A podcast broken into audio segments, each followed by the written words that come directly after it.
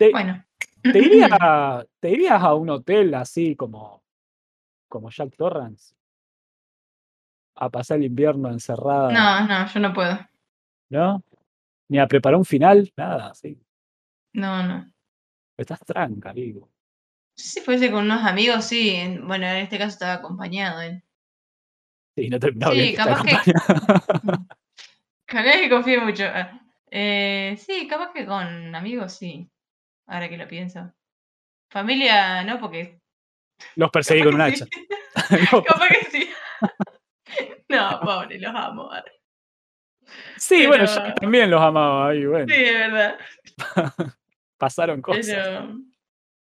Pero J, sí, sí, no sé. Habría que pensar, además, hay que ver los ceros, de lo que estamos hablando. Eh, Tenés techo y comida. no, yo quiero la Moni. Vos querés la viva, claro. Sí. Me olvidé. Me olvidé esa parte tuya.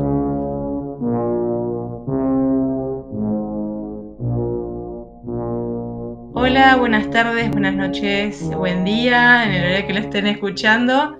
Eh, acá les habla Dana Soprancetti y nos acompaña, como siempre, Yo soy Abel Tolosa. Hola.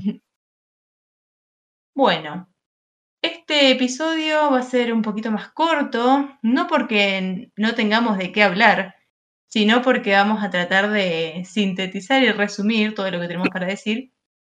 Eh, porque bueno, eh, era ese el, el objetivo principal, hacerlo más cortito y más dinámico. Bueno, hoy les traemos El Resplandor, una película de Kubrick que es la adaptación de un libro que leyó Abel, yo no, así que va a comentarnos él sobre las diferencias, las similitudes de, de esta adaptación del libro. Pero bueno, lo importante de hoy es la película. Lo que vamos a Sí, analizar son las cuestiones que, que nos presenta Kubrick con, con esta historia tan dramática, porque es fuerte, pero, pero bueno, a la vez está contado desde los ojos de un niño también, desde los ojos de una madre, y, tenemos distintos puntos de vista, no solamente estamos con el psicópata de Jack, sino que tenemos distintos puntos de vista donde en- entendemos que, que la historia es fuerte, pero no tanto.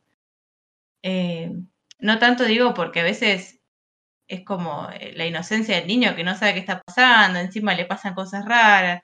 La, la madre tampoco está muy consciente de, de lo que sucedió y de lo que va a suceder. Así Dani, que Dani está en una. El nene está en una. la madre nunca- también. Nunca mejor una, dicho. Pero, Nunca mejor dicho, el nene está en una. pero están todos en una, porque eh, nada, ahora vamos a empezar a comentar. No quiero mezclar las cosas porque habíamos, habíamos ordenado. Hay una Pero estructura. No parece, pero hay una una- estructura. Sí. Bueno, eh, para comenzar, si vos querés, Abel, explicar- explicarnos un poquito sobre estas Eh, diferencias y sí. similitudes. Sí, hay cosas que eh, me parece que antes de empezar a hablar de la película tenemos que sacar como del medio, que son como, no sé si mitos, pero son cosas que, que, que están como dando vueltas sobre la película y sobre el libro, sobre los autores, que, que no quedan por ahí como muy, como muy, muy, muy claras, pero que son como saberes populares o cosas que la gente cree. Lo primero es como que a Stephen King odia la película. No es que Stephen King odie la película, por, digamos, diferentes notas que él dio y cosas así. Lo que Stephen King dice que no es la interpreta, como que Kubrick no captó lo que él quería mostrar en el libro, que de hecho en el libro está bastante bien explicado. Eh, la queja de Stephen King, la- lo, lo primero, es que el personaje de Jack eh, en el libro es un buen padre al principio. Es un chabón que es súper comprensivo y un montón de cosas, que en la película eso está como medio descartado. En la película parece que los quiere matar de entrada en la- desde la primera escena. Es como que Sí, sí. los odia. La La cara, además, de Jack desde un principio es como muy rara, muy sarcástica. Eso de, bueno, durante Claro. toda la película se ve, pero desde que supuestamente está normal, La escena del muy sarcástico. Sí, Que le habla de Cuando los está hablando- caníbales. claro. A un nene de, cinco años, caníbales, es como, dale. Sí, sí, y cuando está hablando con el dueño del hotel también, viste, como que raro, como la, la manera, la, la mirada y la manera en lo, en lo que decía, era como que, ¿estás jodiendo o no estás jodiendo? No, no Claro. quedaba claro. Claro, bueno, esas son cosas como que a Stephen King le, le- le- le molestaron. Eh, la otra cosa que le molestó es el personaje de Shelley Duvall, personaje de Wendy, que es la madre. eh, que también en el libro es como súper madre, que es como súper protectora con su hijo. O sea, de hecho, cuando se arma todo el quilombo con Jack, ella está todo el tiempo como protegiéndolo. Y en la película es como, está en una. O sea, grita y hace caras. No tiene otra. Y la pasa mal todo el tiempo. No, no, no tiene otra. ¿Cómo se dice? No, no- no tiene otra función dentro de la película. Es como. qué sé yo, está ahí para hacer cosas. Y ve, Mm. ve gente rara. Y ve un chabón con un disfraz en un tiro, pero bueno. Es como muy Está haciendo algo raro. Está, pas- está pasando cosas así. Eh, básicamente es eso. El final también está como muy cambiado. El final en el libro, Jack en un tiro, eh, el mismo hotel en el, en, el, en el libro es como un personaje. Los fantasmas dentro del hotel son los que le dan como una especie de personalidad. Entonces el hotel lo que hace es tratar de poseer a la gente que lo, que lo, que lo habita, digamos. En un tiro eh, trata de poseer a Dani incluso, al nene. No puede por el tema de que él tiene el resplandor y un montón de cosas. Entonces por eso posee a Jack. Eh, con Jack fue como mucho más fácil porque ya estaba como metido en la locura. eh. Jack es un alcohólico en recuperación. Entonces como que le es mucho más sencillo meterse en su cabeza. Lo posee.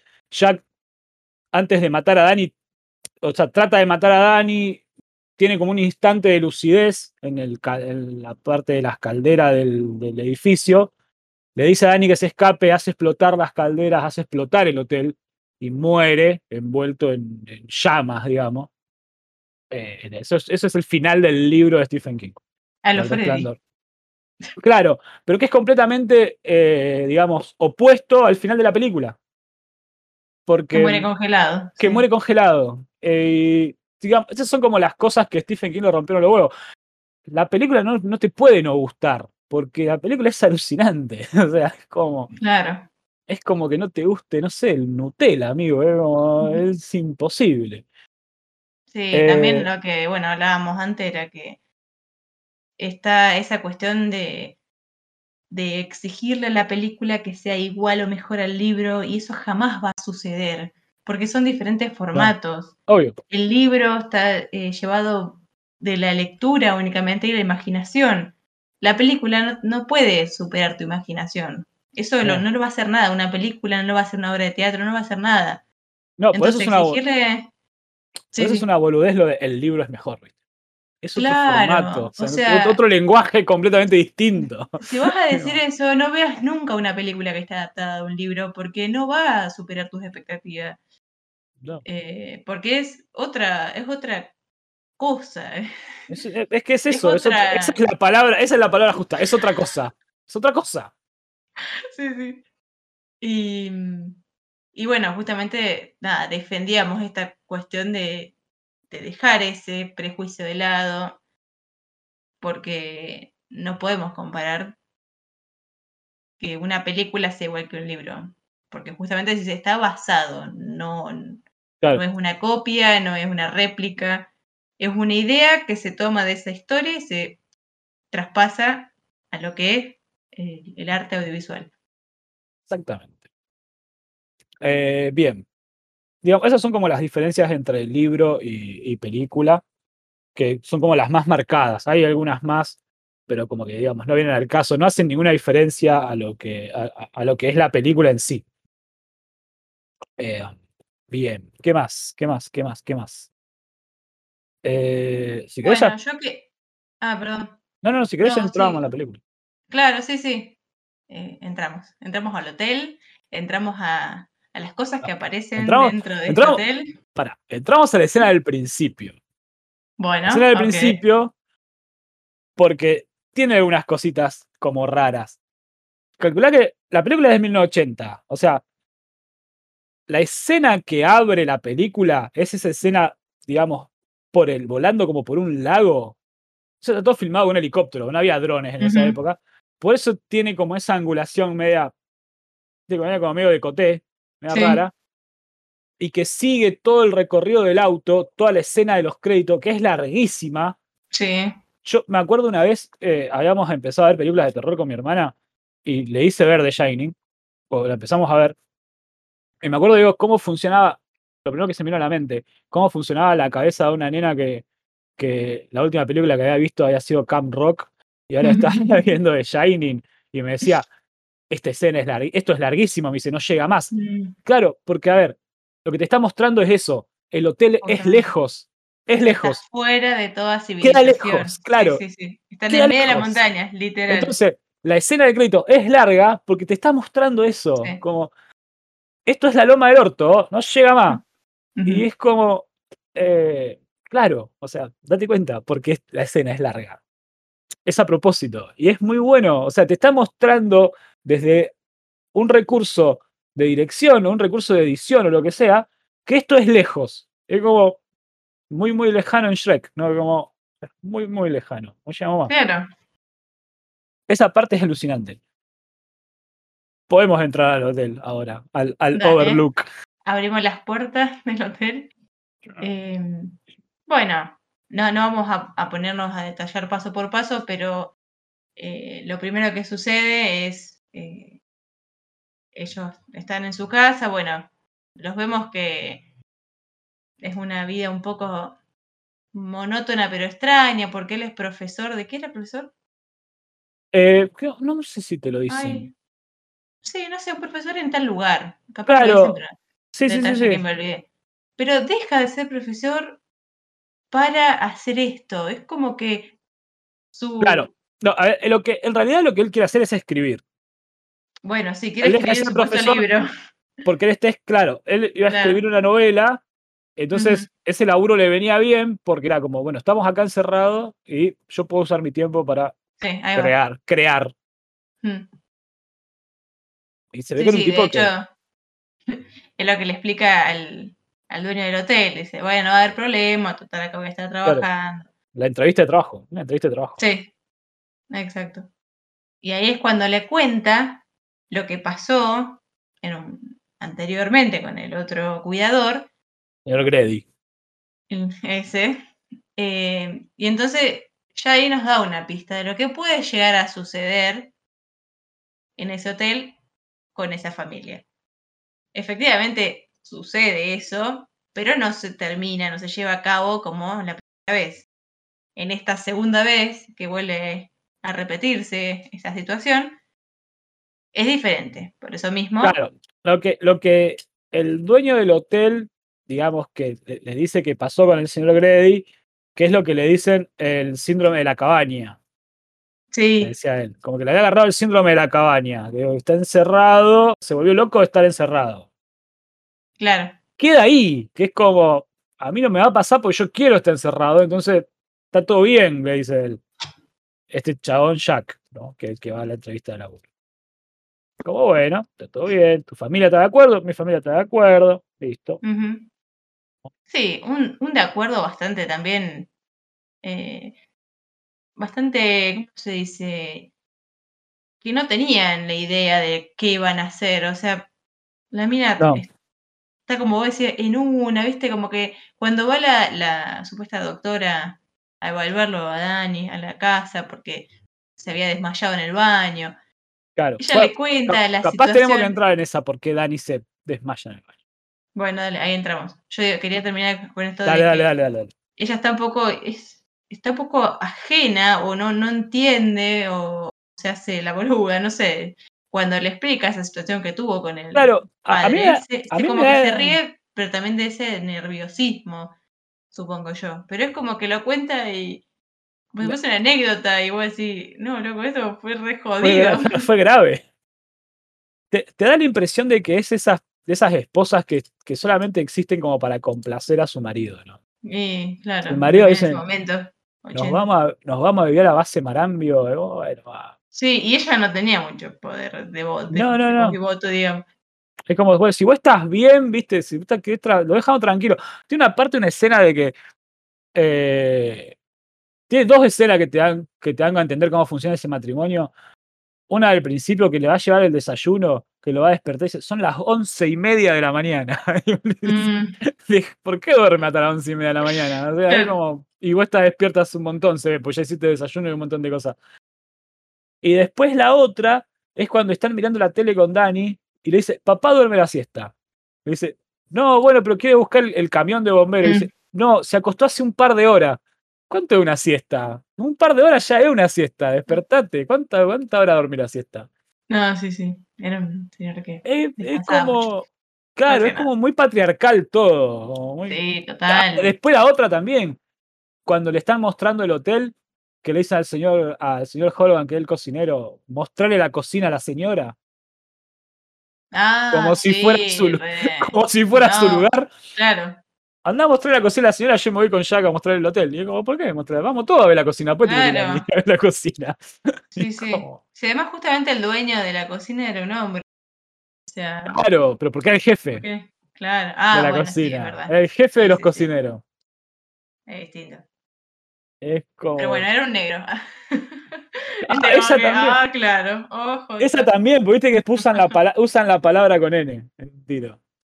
¿A dónde?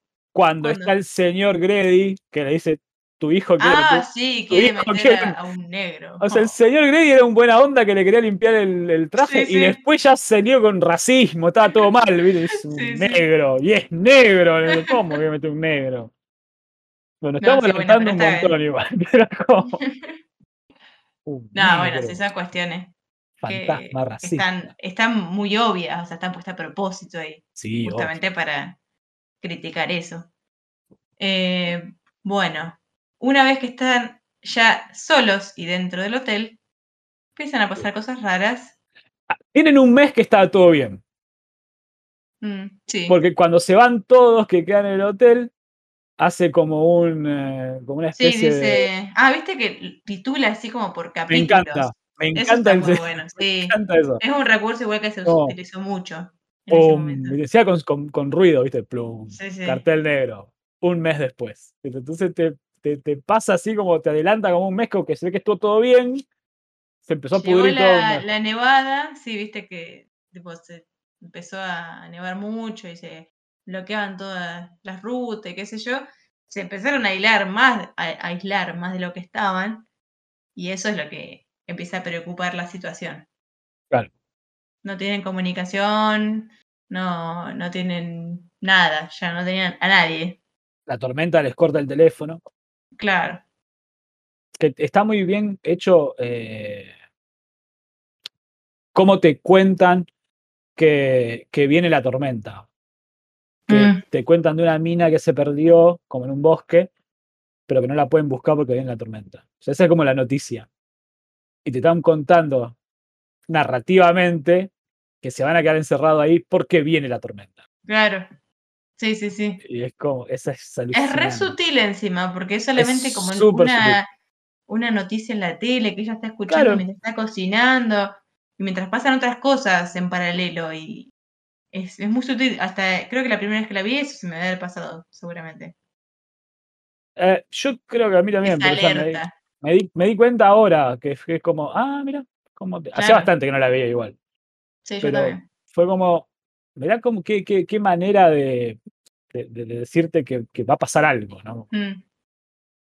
Bueno, eh, al- otro recurso que te muestra de que algo va a pasar eh, o de que está pasando es el recurso del espejo que se utiliza mucho con Jack y eh, después, bueno, con Wendy, cuando mira la puerta que le escribió, que Dani escribió Red Run, Red Room.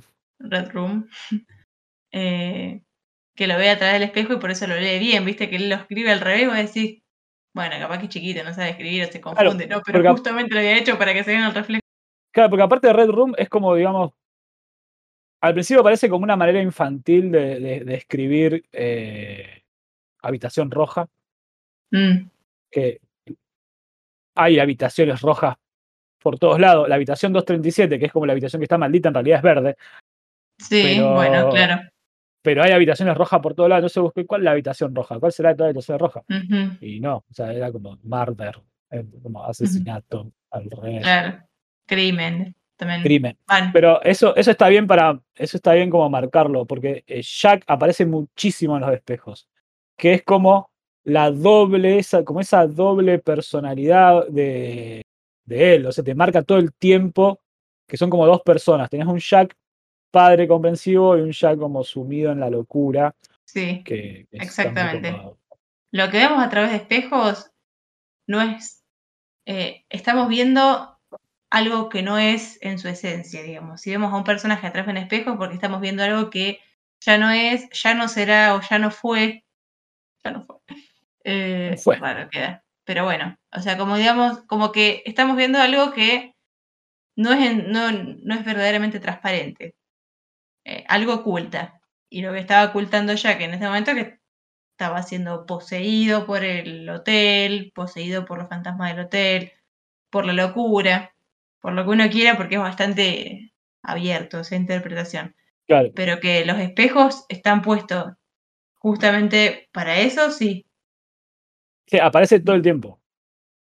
O sea, no, no Sí, todo el sí. tiempo, pero donde hay un espejo ya que está reflejado y, y se ve como, Claro. eh, como en sus dos cosas. Eh, hay una escena que es para mí que te marca como el quiebre entre el Jack cuerdo y el Jack, digamos, ya en una, cuando ya empieza como a caer en ese espiral de locura enorme, que es cuando su familia va al laberinto. Sí. Cuando Wendy y Danny visitan el laberinto, o sea, el, Overlook es un hotel gigante que tiene un laberinto gigante, o sea, que es como una de sus principales atracciones, un laberinto hecho con, con arbustos, que tienen como De cuatro cuatro metros. Cuatro metros. Eh, entonces, su familia se va al laberinto, Jack supuestamente se queda escribiendo, que en realidad se queda volviendo con una pelota, no escribe nada. Y él, hay una maqueta de ese laberinto en la habitación donde él trabaja, que es un salón gigante. Cuando mira a, ese, a esa maqueta, ve a su familia dando vueltas por el laberinto. Entonces, desde esa escena, para lo que sigue de la película, ya la próxima interacción de Wendy, que es su mujer con Jack, que le dice, le va a preguntar no sé qué gilada, y él la trata como el recontra orto, que dice, si yo estoy acá, estoy laburando, y dice, vamos a poner nuevas reglas, que si vos venís me desconcentrás, Ay, sí, yo, que rompe las hojas. que rompe las hojas, y la trata como el recontra ojete, y la mina no entiende nada, como que, ¿qué carajo te pasa? Te iba a traer un sanguchito. Claro, una no cosa, le que fue una cosa así, le iba a decir como, ¿qué querés comer? Una cosa así. Eh, y no, pues después creo que le dice algo así como, mostrame que estás, es- me mostrás que estoy, que estás Claro, ahí escribiendo. se pone más loco. Y ahí, se, como que, ahí como que se le, le empieza a chiflar. Eh, Bueno, sí, pero es verdad, o sea, después de verlas, de, de verlos a ellos en el, en el laberinto, que es también, eh, es simbólico, porque él no puede estar mirando desde arriba el laberinto, no, solo ve la maqueta, pero se los, se los puede imaginar, o el hotel mismo, les, o sea, el- la esencia, el espíritu del hotel les puede estar mostrando donde lo que ellos hacen. Eh, y él ya se marca como en esta posición de arriba, de verlo desde arriba, de que Claro. de lo que pasa eh, es por, eh, por obra de él. Eh, Es- él es el que está al mando ahora, digamos. Es, es- es el villano que ve a, Claro. A sus víctimas, digamos. Sí, sí, sí. Ya, Total. Porque ahí está la teoría que tengo yo, que vos un poco no compartís, de que el hotel es la mente de Jack. Para mí. Para mí, el hotel es la mente de Jack. Entonces él ve a su familia como deambulando dentro de, su- de los recovecos de su mente y eso es lo que a él no le copa. De nuevo, es una interpretación que hago yo. Que es, no tiene nada que ver, digamos, con, tampoco con lo que cuenta Stephen King en el libro, donde el hotel es un personaje más. Acá el hotel es la mente del chabón.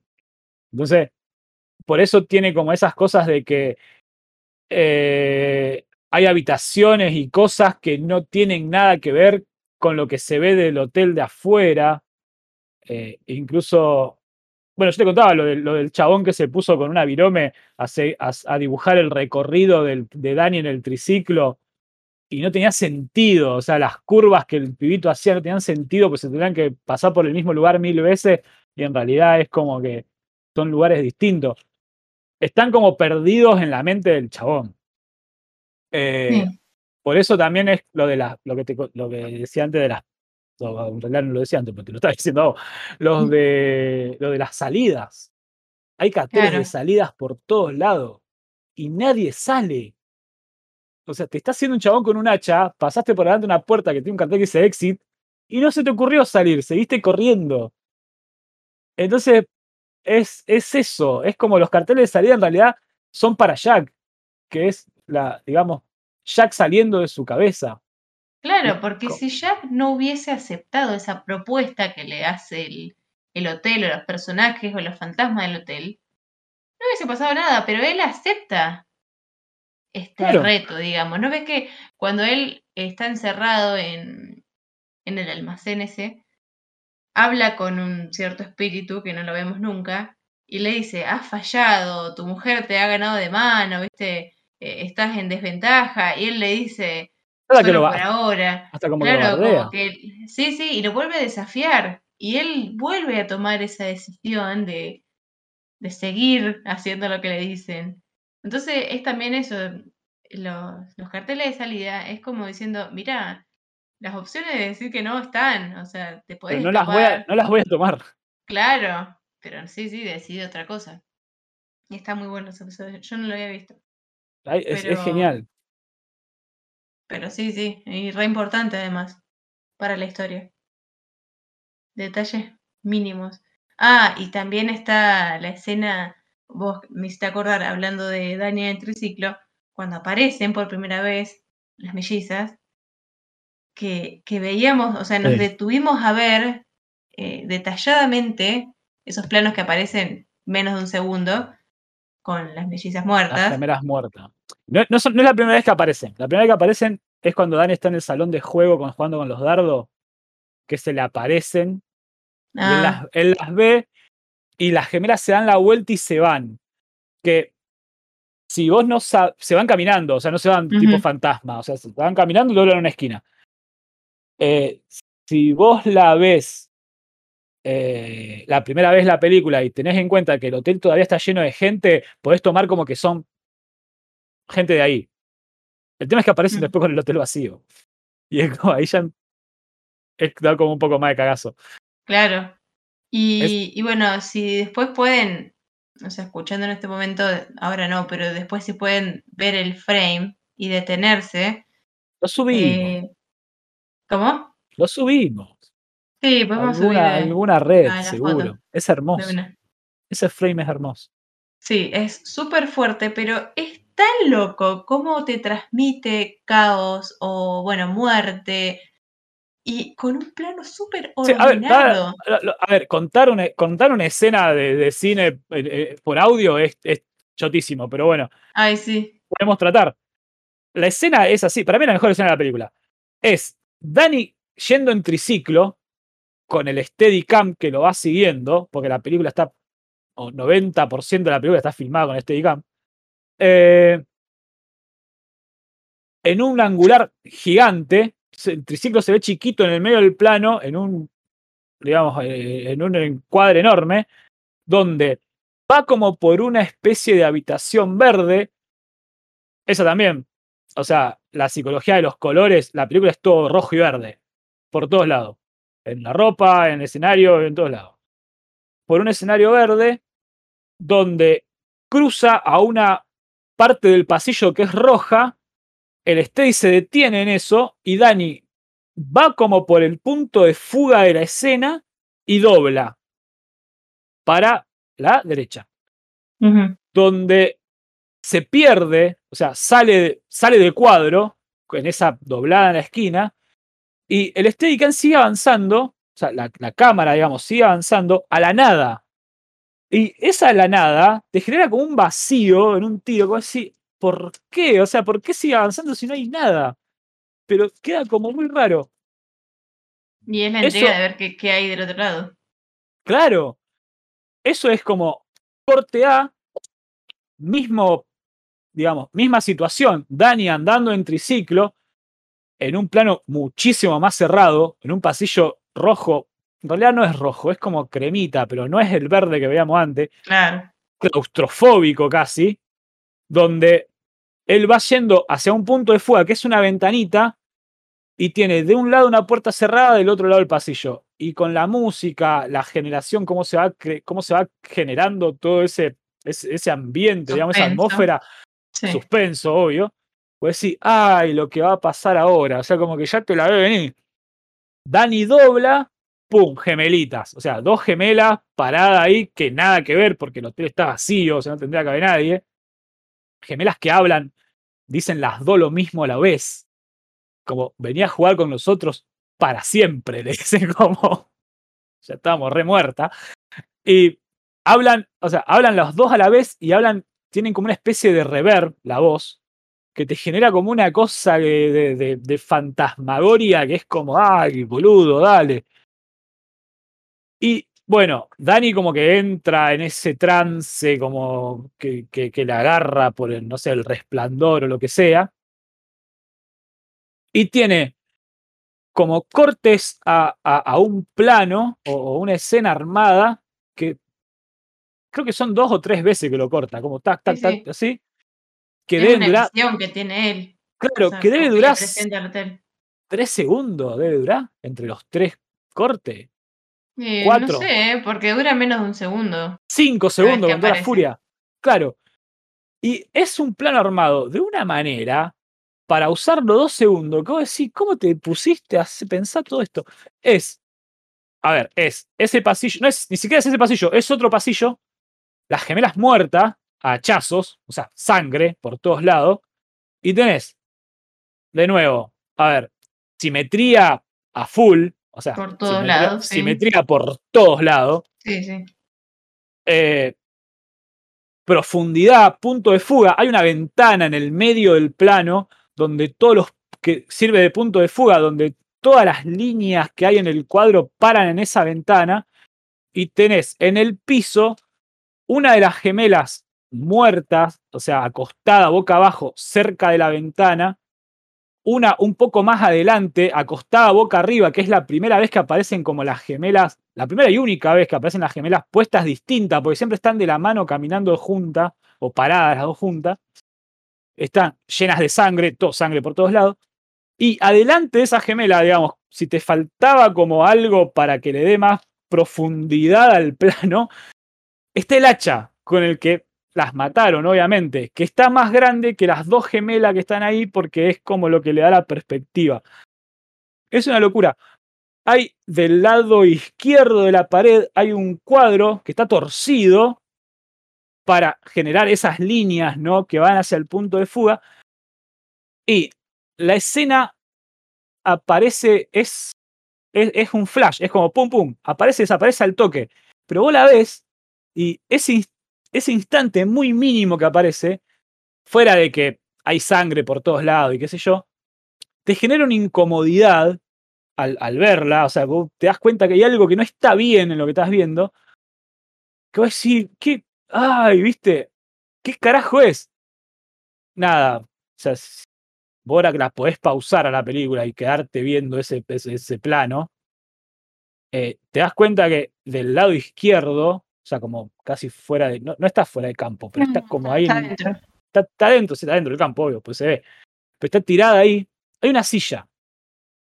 Esa silla está caída, pero a ver, está caída de una manera rara. Cuando las sillas se caen en tu casa o una silla que se cae normalmente, se cae para atrás. Porque es como que el, el- el respaldo le hace peso, entonces se caen para atrás y las quedan con las patas como así. Esta silla está caída para adelante. Está con las patas para arriba, caída para adelante. Entonces, el, el- el efecto que te da ese, ese objeto puesto de una manera eh, que no es habitual en, ese tipo de objetos, o sea, porque está caído para adelante, las sillas no se caen así solas, eh, es lo que te genera esa incomodidad de, de- ese plano que, que es un flash que hace que aparece y desaparece al toque. Y eh, es una genialidad de dirección eso. loco. Sí, sí, sí, te- porque te, un- transmite caos en un plano ordenado. O sea, vos ves están todos los elementos eh, equilibrados, ordenados, y vos decís, ¿cómo esto me va a transmitir? Eh, o sea, si vos te pausás, eh, te das cuenta que, pero en el momento, como son flash, eh, te transmite eso, que se fue Es que, todo claro, carajo, como, la- como es un flash, la- la-. Te queda la sensación, pero no te diste cuenta Sí. lo que viste. También. Sos un demente, amigo. ¿Qué querés que te diga? ¿Cómo no podés? Sí, eso la verdad que hay que aplaudirlo porque eh, es un, un laburo de dirección eso. Y no sé Sí, si está obvio. de guion, porque, bueno, no sé, bueno, No, ahora he no, no leído el creo libro. que esté en el guion ahí. Yo no, no lo busqué al guion, la verdad, pero. Mm, No, no, es una decisión completamente direc- Aparte, hay videos de Kubrick dirigiendo y Mm. seguramente lo que hablábamos de, de- de la, la escena donde está Dani con los autitos jugando en la alfombra, que los tiene en esa especie de hexágono, y la pelota que entra por el medio de las, de las dos líneas del hexágono y va derecho por la... Eso lo hicieron 77 mil veces, seguro. Hasta que estuvo contento cómo quedó porque yo quiero que la pelota sí. pase por acá, ¿no? Porque nada, soy Stanley Kubrick. No, Pero sos un No, sí. Sos un enfermo. Eh, tiene, o sea, muchísimos planos están compuestos de manera muy simétrica. Y eso, bueno, es, es gusto personal, digamos, no, no dice que eso. de- del No. orden y. Sí, pero ojo, porque es la simetría, es la simetría usada en contexto de la, eh, en pos de la historia. O sea, a ver. No le vamos a tirar mierda a otros directores. A mí me encanta tirarle mierda a otros directores, pero bueno. Eh, no es Wes Anderson, o sea, no es la simetría por simetría donde cualquier estudiante de cine o cualquier director de propaganda de yerba mañanita lo puede copiar. O sea, es una simetría puesta en pos al relato. En la escena donde está Jack que llega a la, al salón, al salón de fiesta cuando está la fiesta, que ya está todo como re bien en su cabeza, está todo re bien porque los va a matar a todos, como que ya decidió matarlos a todos, entonces en el salón de fiesta está todo bien. Él se para en la puerta y tiene un tapiz atrás que tiene todo como, como, eh, como si fueran, ay, no son triángulos, pero son todo como líneas así, que él se para de una manera donde todas las líneas le van a la cabeza. Las líneas que están en el tapiz. Y está todo perfectamente encuadrado en una simetría loquísima. Y vos decís, ¿por qué está hecho? Porque el chabón está loco, o sea, está sucumbiendo a su locura. Entonces todas las flechas de ese tapiz le apuntan a la cabeza por eso. Sí, sí. Es sí. alucinante. O sea, es alucinante. Eh, qué sé yo, no sé. Yo no- la verdad me volví loco. Cada vez que la veo le encuentro cosas distintas. y es como, Sí, eso sí, eso es admirable. Cada vez que la veo, o sea, si la sigo viendo más veces, voy a encontrar más cosas. Eh, increíble, todos los detalles que tiene.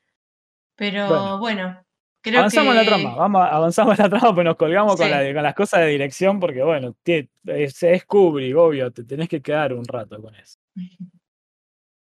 ¿Y mm, querés ir al desenlace? ¿Ya? ¿O El qué de- más faltaría? No, a ver, la, la historia es bastante simple en realidad, porque eh, nada, es como que ese, el, el mismo hotel o los fantasmas del hotel hacen que Jack vaya como sucumbiendo a la locura y lo convence de, de matar a su familia. Eh, de ahí, de ahí para adelante la película avanza, es como que Jack buscando la manera de hacerlo, persiguiéndolos por todos lados con un hacha, qué sé yo. Johnny, toda esa escena que ya la vieron No, 200 veces. ay, a mí lo que me encantó, y lo quería decir casi me olvido, que cuando la vi por, creo que, sí, segunda vez, eh, que yo pensaba, dije, tendrían que haberlo dejado al, a- ¿cómo se llamaba el dueño de la cocina?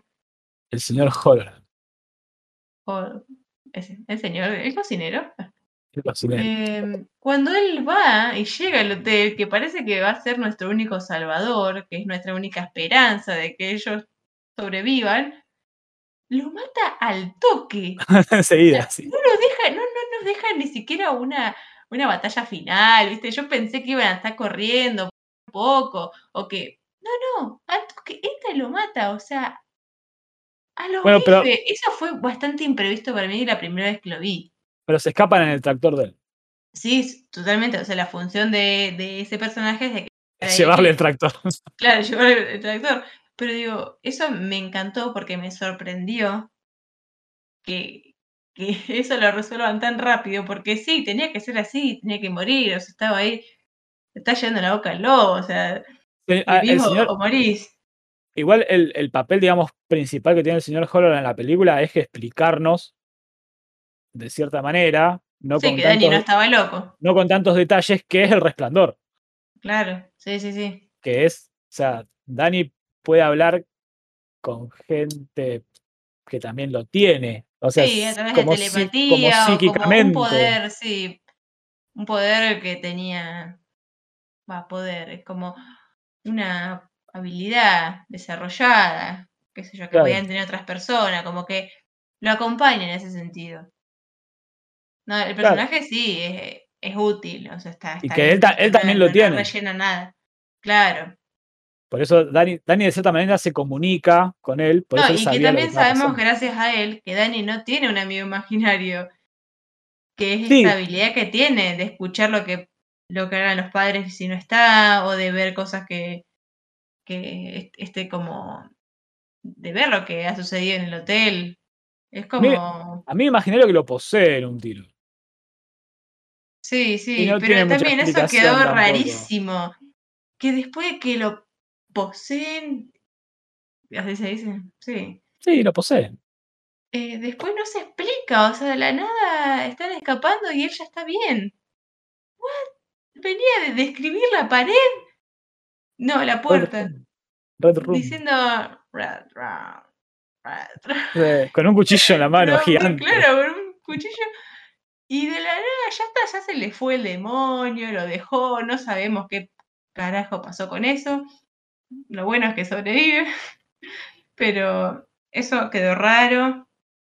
Eh, y otra cosa que quedó raro, o, o abierto, o inexplicable, el final.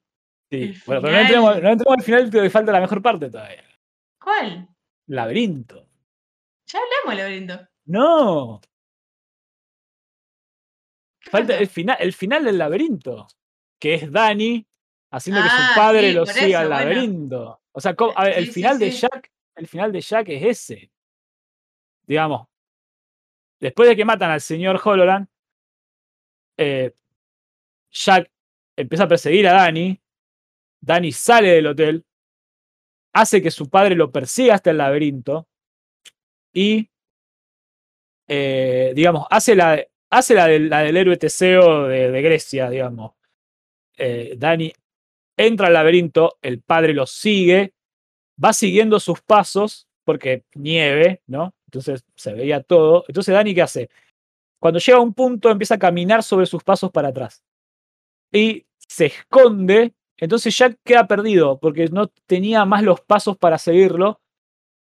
Y se adentra al laberinto en su locura, porque podría haber vuelto y salir, pero en su locura él se adentra en el laberinto buscando a su hijo para matarlo. Dani vuelve, sale, se va con su se, encuentra con su madre, que, que había sobrevivido, se suben al tractor del señor Holland y se van. Y Jack queda bollando en el laberinto hasta que muere congelado ahí adentro. Eh, haciendo como una especie de paralelismo, como una especie de alusión a algo. El final que buscó Kubrick para la película, que no tiene nada que ver con el del libro, eh, es el de. O sea, te tenés que como remontar a la mitología griega, donde tenés al héroe Teseo. La, la mitología del, del- héroe Teseo tenía que ver con eh, el minotauro de- del laberinto de Creta. O sea, el rey Minos de Creta había ofendido a Poseidón. No me acuerdo cómo, pero Poseidón se había ofendido con el rey Minos. Entonces, ¿qué hace? El rey Minos, eh, mejor dicho, Poseidón, lo que hace es mandar a un toro blanco gigante para, eh, para que tenga sexo con Pasifae, que era la reina de Creta, la esposa del rey Minos. Entonces, el toro este blanco tiene como relaciones con Pasifae y nace el Minotauro, que es un ser que era mitad humano con cabeza de toro. Un ser súper violento, o sea, una bestia muy violenta, pero como de cierta manera era hijo de Poseidón y no lo. Uh, como que el rey Minos no lo quería matar o no sé qué, crea este especie de laberinto en Creta y suelta al Minotauro ahí adentro. Entonces lo que él hacía era eh, llevar sacrificios, porque el Minotauro comía carne humana. Entonces llevaba sacrificios, los metía en el laberinto y el Minotauro se los comía. Eh, uno de sus hijos, del rey Minos, no me voy a acordar el nombre ahora, eh, gana unas Olimpiadas en Atenas. Y lo matan. Algo así era, por ganar las Olimpiadas o no me acuerdo qué. Entonces el rey Minos lo que hace es como pedir sacrificios a los atenienses para, eh, para el Minotauro en digamos, en, en, resarcimiento por haber matado a su hijo, que era el príncipe de Creta. Eh, difiere la historia, en unas, en unas el príncipe Teseo se ofrece, Teseo era el hijo del rey de Atenas, del, rey de Atenas, sí, como el, el, emperador, Atenas no tenía rey, o algo así. Eh, el príncipe Teseo, hay diferente, depende de la historia, en unas se ofrece, en otras eh, el rey Minos lo pide como, como ofrenda. La cuestión es que Teseo va. Entonces Teseo, ¿qué hace? Teseo ata un hilo en la entrada del laberinto, se mete al laberinto, digamos, desenrollando ese hilo, mata al Minotauro y logra salir buscando el hilo de vuelta, que es más o menos lo que hace Dani con sus, con sus huellas, digamos. Entra al laberinto con las huellas, vence a la bestia y vuelve sobre sus pasos, siguiendo el hilo como hizo Teseo para poder salir. Es una alusión, digamos, al mito griego súper obvia. De hecho, hay dibujos o representaciones en, en reliquias, digamos, o cosas así, eh, de la antigua Grecia, del laberinto, donde es muy parecido al laberinto del Overlook, porque es como muy rectangular y con muchas esas cosas así. Así que hay como altísimas chances de que Kubrick se haya basado en el mito de, de, Teseo y el Minotauro. seguro. Para hacer el final de la película. O sea, vos le explicaste con muchísimos detalles que yo no conocía, pero. Sí, eh, capaz la hice re larga, pero. pero... No, pero está buenísimo. pero la historia así de Minotauro y, del laberinto era como que. Es bastante conocido, pero si vos no te pones a analizarlo, no es esta relación. Eh, está muy bueno. Eh, sí, vos decías que Dani vence a la bestia.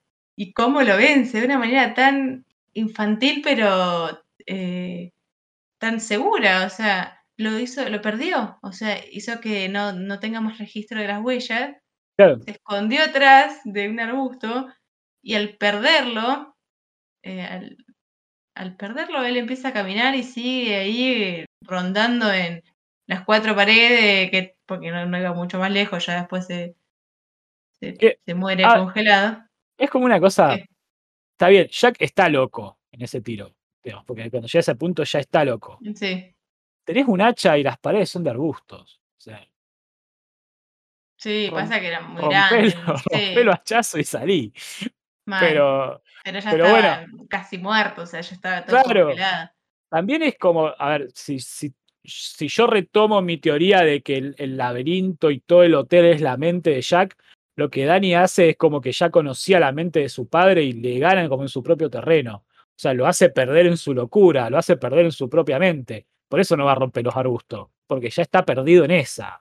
Sí, no, además no, no, ya no tiene coherencia, no, no, no hace, no piensa lo que hace, digamos. Como que parece que sigue. Quiere matar a su hijo, a ojo cerrado, claro, ese mandato que le dijeron que tenía que hacer.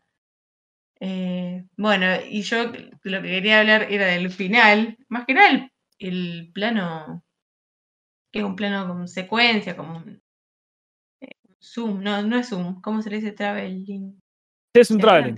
Es un traveling. Sí, traveling, hacia adelante. O sea, empieza con un traveling, después tiene como un corte. Y después corte, sí, sí, por acercamiento. A, a, detalles. Claro. Y es como que aparece Jack en una foto de 1921 y es como que no entendemos esa foto estuvo siempre ahí, esa foto se cambió ahora por lo que sucedió, Mm. porque nunca antes habíamos visto la foto. Entonces No. es como, yo, ese final eh, se puede considerar muy abierto, se puede considerar, eh, no sé, lo entendiste de una determinada manera y es así. Es como ¿Qué rara. sé yo? Sí, muy raro. Porque, Eh, a ver, tiene, tiene cosas que te dan como una especie de indicio, si querés, que Jack un par de veces dice que él se siente cómodo ahí porque es como que ya lo conocía, sí, una cosa muy rara. sí, cuando Wendy le dice, y a mí esto al principio me dio miedo. Y él Claro. le dice, ah, no, yo me siento re cómodo acá. Cuando están desayunando. Es como si Claro, hubiera vivido acá toda la vida. sí, Después la otra es cuando él entra al bar, que ya están todos los fantasmas, que están luqueados como en 1920. Y, y él al, al bartender ya lo conoce. Digamos, al barman ya lo conoce, lo trata como con sí, como un amigo de toda la vida. como un amigo de toda la vida, como si le dice y qué sé yo, viste, como me dice, soy el mejor bartender de acá hasta no sé dónde. Y, y nada, o sea, evidentemente es gente de esa época de donde estaba la foto. Sí, sí.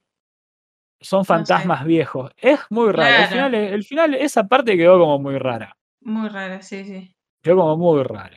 Pero bueno, o sea, queda libre interpretación de cada uno lo que haya Sí, obvio, no, lo- no lo vamos a correr a Kubrick ahora con eso. No tiene sentido.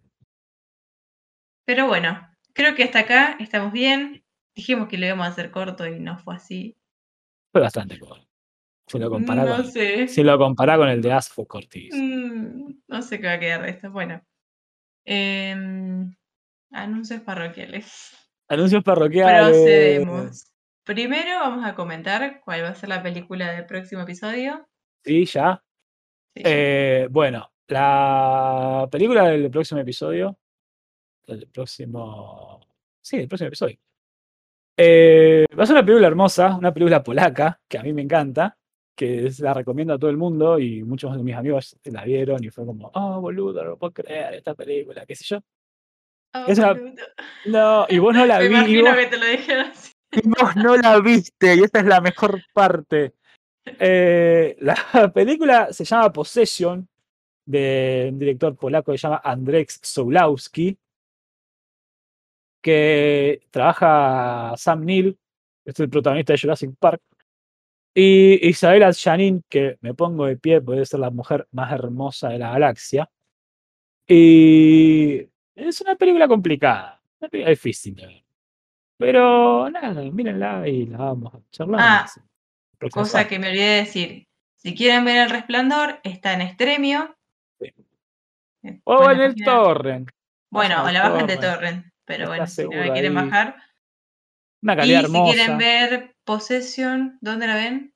También, porque no está en ningún Torrent. lado. Ah, sí, no, no, no, no la va a encontrar. No, no la va a encontrar. Es, es imposible que la encuentre. Creo que la. en el cable creo que la vi una vez en Space. Una cosa así. Bueno, Y, bien. no, no, es muy rara. No es rara la Eh, película, es conocida. Y bueno, pero tenés que. Alguien te la tiene que recomendar, no sé si llegas a verla, porque sí. Sí, sí, llegá, llegá. Si, si- si Ah, está bueno. met- si está metido en la mierda, llegá, seguro. Llegá seguro. A Possession llegá seguro. Bueno, Eh, creo que nada más por hoy. no, anuncios parroquiales. Anuncios otro? parroquiales. Tenemos ¿Qué redes sociales. Tenemos redes Ah, sociales. bueno, sí. Hay un Twitter, arroba Mundo Cinema, donde vamos a subir este, ese, ese, el frame ese de coso lo vamos a subir ahí y lo vamos a subir a Instagram también, arroba Mundo Cinema también. Ese es el Instagram y ese el Twitter donde vamos a pasar cosas. Y después tenemos un cafecito Eso. que pueden recomendar películas en todos lados. O sea, si quieren hacer esto, ya, ya debemos una película que la vamos a dejar para el season finales, capaz, no sé. Eh, porque es una película complicada. Para vos, para mí no. Eh, Mm. Yo la amo. Eh, tenemos un cafecito que si les gusta lo que hacemos o si les parece, che, estos pibes se calentaron en ver películas y hablar sobre mitos griegos, eh, pueden dejar ir una. Nada, Mm. yo, te, sobran unos pesos. Ahí, los ahí ayudás. adentro. Claro, sí, es como una especie de motivación para que, no sé, bueno. al- algo. Eh, de todas formas, les agradecemos mucho por escucharnos y llegar hasta acá. Sí, obvio. Eh, nos vemos hasta de próxima semana. 15 días. Bueno, y estamos en contacto por las redes. Cualquier consulta o comentario que nos quieran hacer, obviamente, serán bienvenidos. Miren Possession y sean felices. bueno, nos vemos. Bye. Adiós. Chao.